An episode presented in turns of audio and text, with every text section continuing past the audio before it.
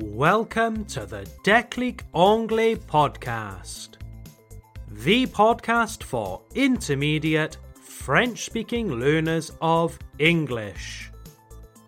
This podcast is like a stepping stone, un tremplin, a stepping stone, to help you understand more advanced materials in English.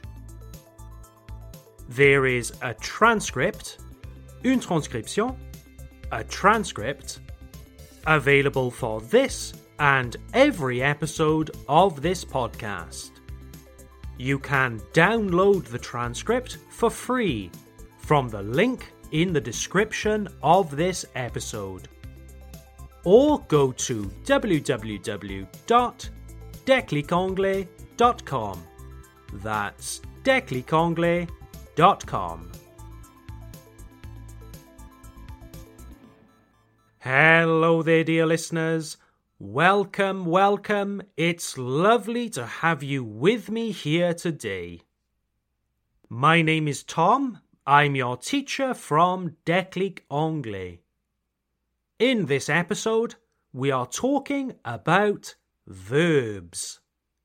But, dear listeners, we are not just talking about any verb, we are talking about a special kind of verb. A kind of verb that does not exist in French. What kind of verb am I talking about? I'm talking about phrasal verbs. Phrasal verbs. Now, I can hear some of you saying, Ah non, pas un autre type de verbe, pitié. Don't worry. Have I ever confused you on this podcast? Hopefully, your answer is no. And if you are still listening to this podcast after 86 episodes, I think that maybe you trust me by now.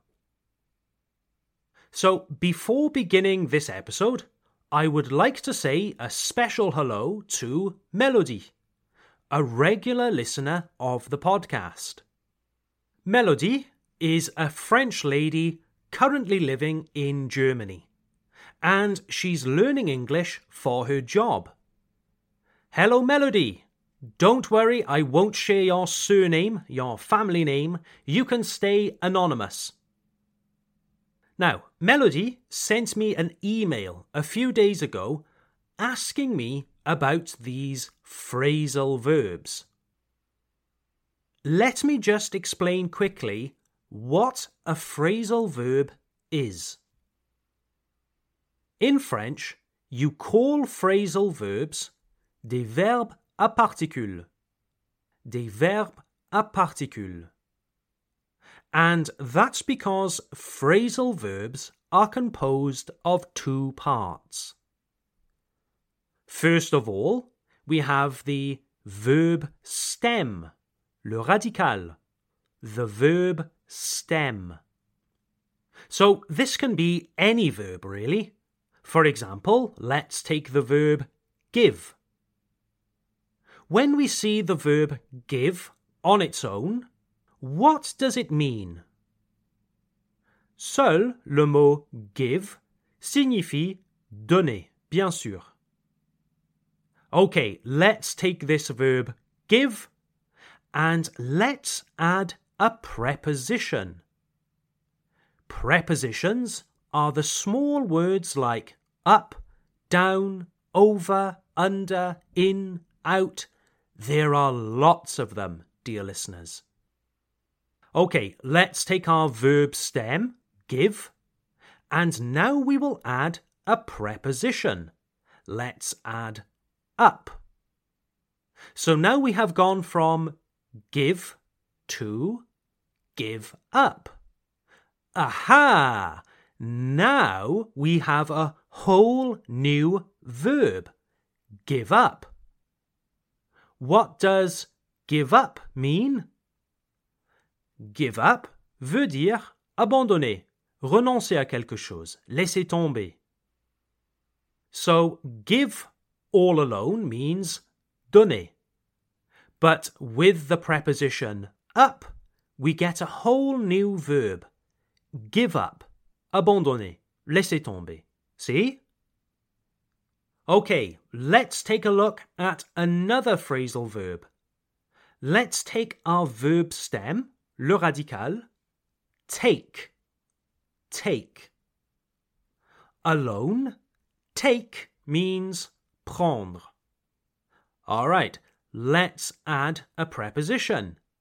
Let's use the preposition off.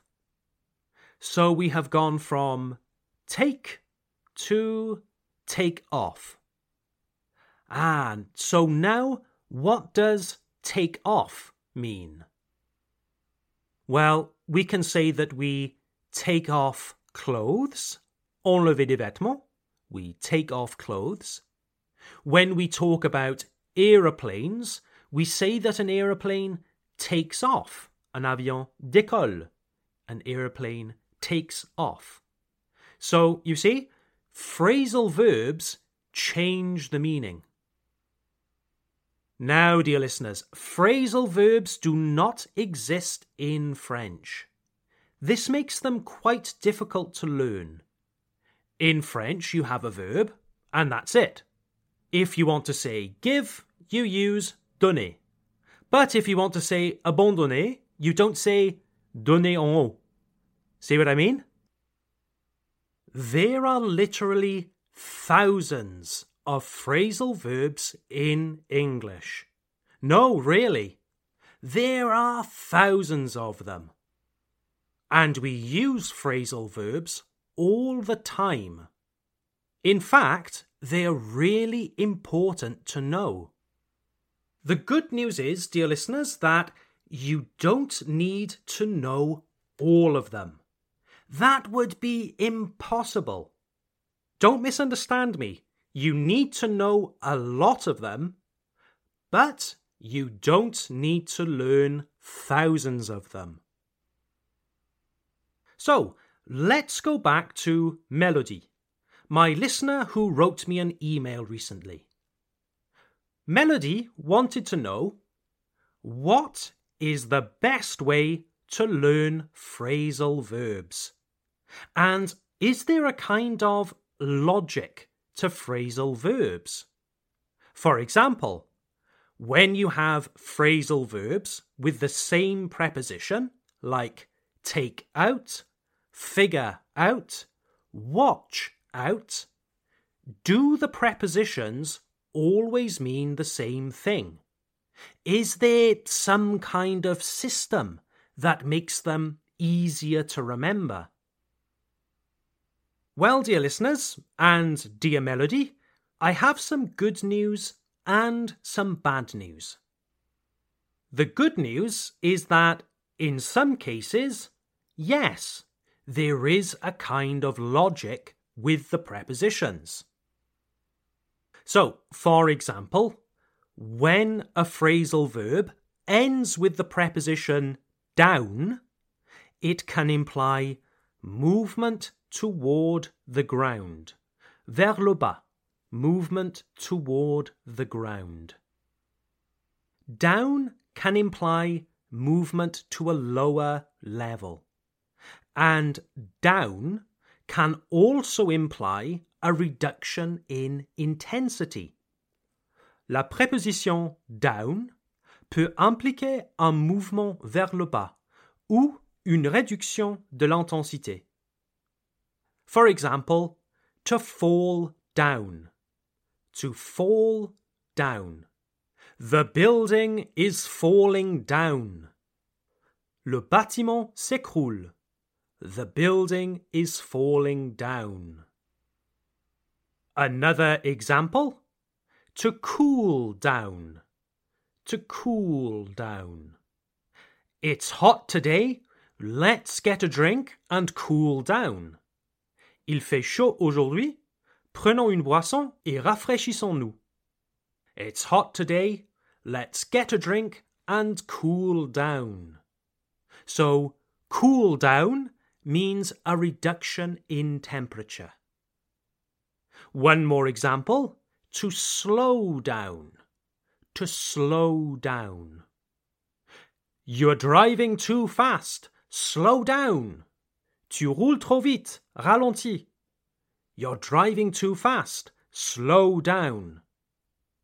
So again, slow down means a reduction in speed. La vitesse, speed. So you see, there's a kind of logic here. But the bad news is that sometimes the logic can be a bit abstract, un peu abstrait. It can be a bit abstract, and therefore difficult to understand.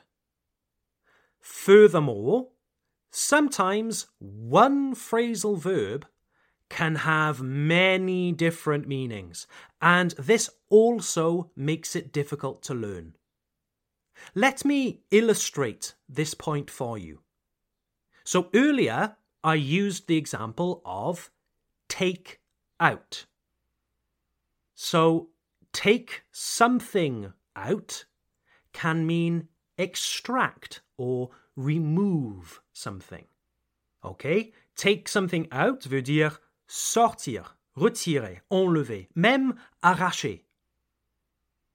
I took the food out of the fridge. J'ai sorti la nourriture du frigo. I took the food out of the fridge. Another example The dentist is taking out the tooth. Le dentiste enlève la dent. The dentist is taking out the tooth.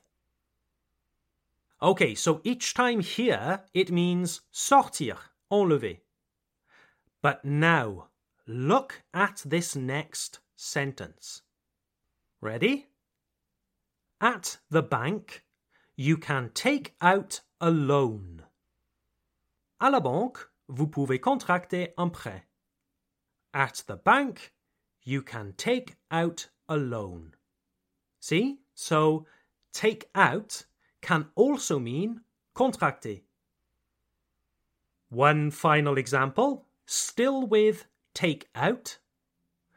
Let's imagine you go to a cafe and the person working at the cafe says, Would you like to drink your coffee here or would you like to take it out? Would you like to drink your coffee here or would you like to take it out? What do you think the person is saying? Voulez-vous prendre votre café à emporter? See? Take out can also mean à emporter. So there you have it, dear listeners. One verb with many different uses. But as you can see, the meanings are sometimes similar. But here's another example. This time it's a funny example. This time we are saying to take out someone. So, not take out something, but to take out someone. Quelqu'un. Okay? Example one Last night I took my wife out to dinner. Hier soir, j'ai invité ma femme à dîner. Last night, I took my wife out to dinner. Okay, so if we take someone out, it means we invite them for food. Right, now, listen to this next example. Ready? The gangster took out his enemies with a machine gun. The gangster took out his enemies with a machine gun. Le gangster a éliminé ses ennemis avec une mitrailleuse. The gangster took out his enemies with a machine gun. Oh, big difference there. So, to take someone out can also mean éliminer quelqu'un, to neutralize them, to kill them. So, the lesson here, dear listeners, if you are friends with an English speaking gangster, be careful with the phrasal verb take out. You could say something innocent like, I want to take out my friend tonight, meaning, Je veux inviter mon pote à sortir ce soir. But the gangster might understand something totally different. Context saves lives, people. And don't make friends with gangsters. non, je plaisante. Personne n'a jamais mélangé ces deux définitions. Je l'espère en tout cas. Mais c'est pour vous montrer qu'un même verbe peut avoir plusieurs significations différentes. So, dear listeners, I can hear some of you saying, Comment apprend-on ces verbes à particules? S'il y en a tellement, et si un verbe a tant de significations, que faire? Yes, dear listeners, I hear this question a lot, and I sympathize with you 100%. For an English teacher like me, Phrasal verbs are also very difficult to teach for this reason. And even for us native speakers of English, the logic or meaning of a phrasal verb is not always obvious. That's because sometimes the meaning might be very figurative, poetic, or idiomatic. Remember even English native speakers sometimes need to look in the dictionary. My advice to you is to simply accept that a word has a certain meaning. Accept that it's bizarre. And then move on with life. This point is the same when you learn any language, not just English there will always be bizarre, confusing things that make no obvious sense. I recommend that you do the same as me. Don't spend too much time complaining or looking for logic in places where maybe there is none. Now, when I teach phrasal verbs in classes, I like to teach them with context. It's not a good idea to learn them randomly, au hasard, randomly. It's not a good idea. And that's true of all vocabulary, isn't it? It's always better to learn any kind of vocabulary with some sort of context. For example, Here's a short paragraph that I composed. Tonight, I must look after my nephew. It's his parents' wedding anniversary, and they are going out to a romantic restaurant. I will watch over him until they return. Okay, I'll read that one more time. Tonight, I must look after my nephew. It's his parents' wedding anniversary, and they are going out to a romantic restaurant. I will watch over him until they return. So, in this short paragraph, there are three phrasal verbs. I'll now read it sentence by sentence, and we can go through it together. First sentence Tonight I must look after my nephew. Ce soir, je dois garder mon neveu. Tonight I must look after my nephew. So the phrasal verb here is look after, meaning garder, s'occuper de. Look after. Second sentence it's his parents' wedding anniversary, and they are going out to a romantic restaurant. C'est l'anniversaire de mariage de ses parents, et ils sortent dans un restaurant romantique. It's his parents' wedding anniversary, and they are going out to a romantic restaurant. Where's the phrasal verb? Going out. To go out means sortir. Third sentence. I will watch over him until they return. Je veillerai sur lui jusqu'à leur retour. I will watch over him until they return. And the phrasal verb here is watch over, which means the same as look after, surveiller, garder. So, in this short paragraph, we have learned three phrasal verbs look after, go out, and watch over. Look after and watch over can be synonyms. And you see, they are all linked by a common theme babysitting. Okay, so you have your paragraph, you have your phrasal verbs look after, go out, watch over. What next? Lorsque nous apprenons une langue, il ne suffit pas juste de comprendre un mot, c'est-à-dire la compétence passive. Il faut aussi produire la langue, créer des phrases en parlant ou en écrivant, c'est-à-dire la compétence active. Now that you understand these three phrasal verbs, the next step is to use them. Il faut les utiliser. You must use them. Create sentences by writing or speaking using these phrasal verbs. And this way, they will become anchored in your brain. And when you have written these sentences, and you know that they are grammatically correct, memorize them. Write them down, repeat them aloud. Vous les répétez à haute voix.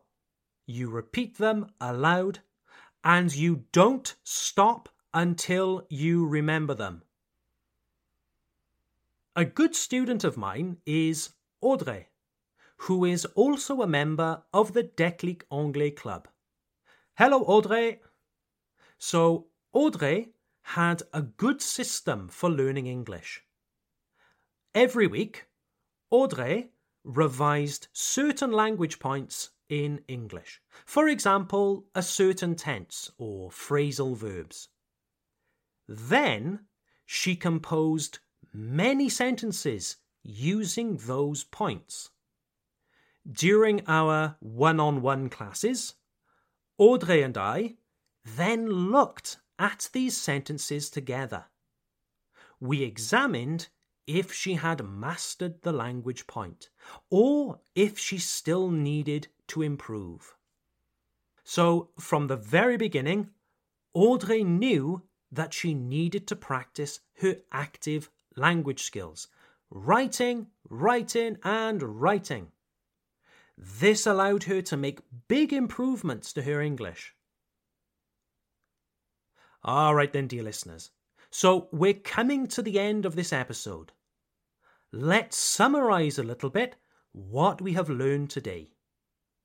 Point one a phrasal verb, un verbe à particule, a phrasal verb, is a kind of verb composed of two parts a stem, a radical, and a preposition. The preposition used changes the meaning. Point 2. A phrasal verb can have many different meanings. Generally, these meanings can be nuances of the same thing but sometimes the meanings can be very different. This makes them difficult to learn. Point three. Like with any vocabulary, learn phrasal verbs in context. Don't learn them randomly, au hasard. Don't learn them randomly, because it's probable you will forget them. The internet has hundreds of guides that show you phrasal verbs in their context. Just Google it. Point 4. When you have learned a phrasal verb, you must practice using it. You must practice your active skills, writing and speaking, in order to anchor new vocabulary into your brain. And that's it for today's episode, dear listeners. In the next episode, we will explore three phrasal verbs with a similar meaning.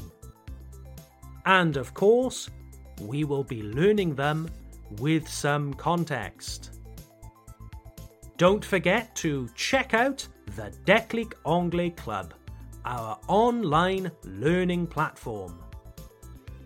Improve your reading comprehension, listening comprehension, writing skills, and even speaking, all from the comfort of your own home.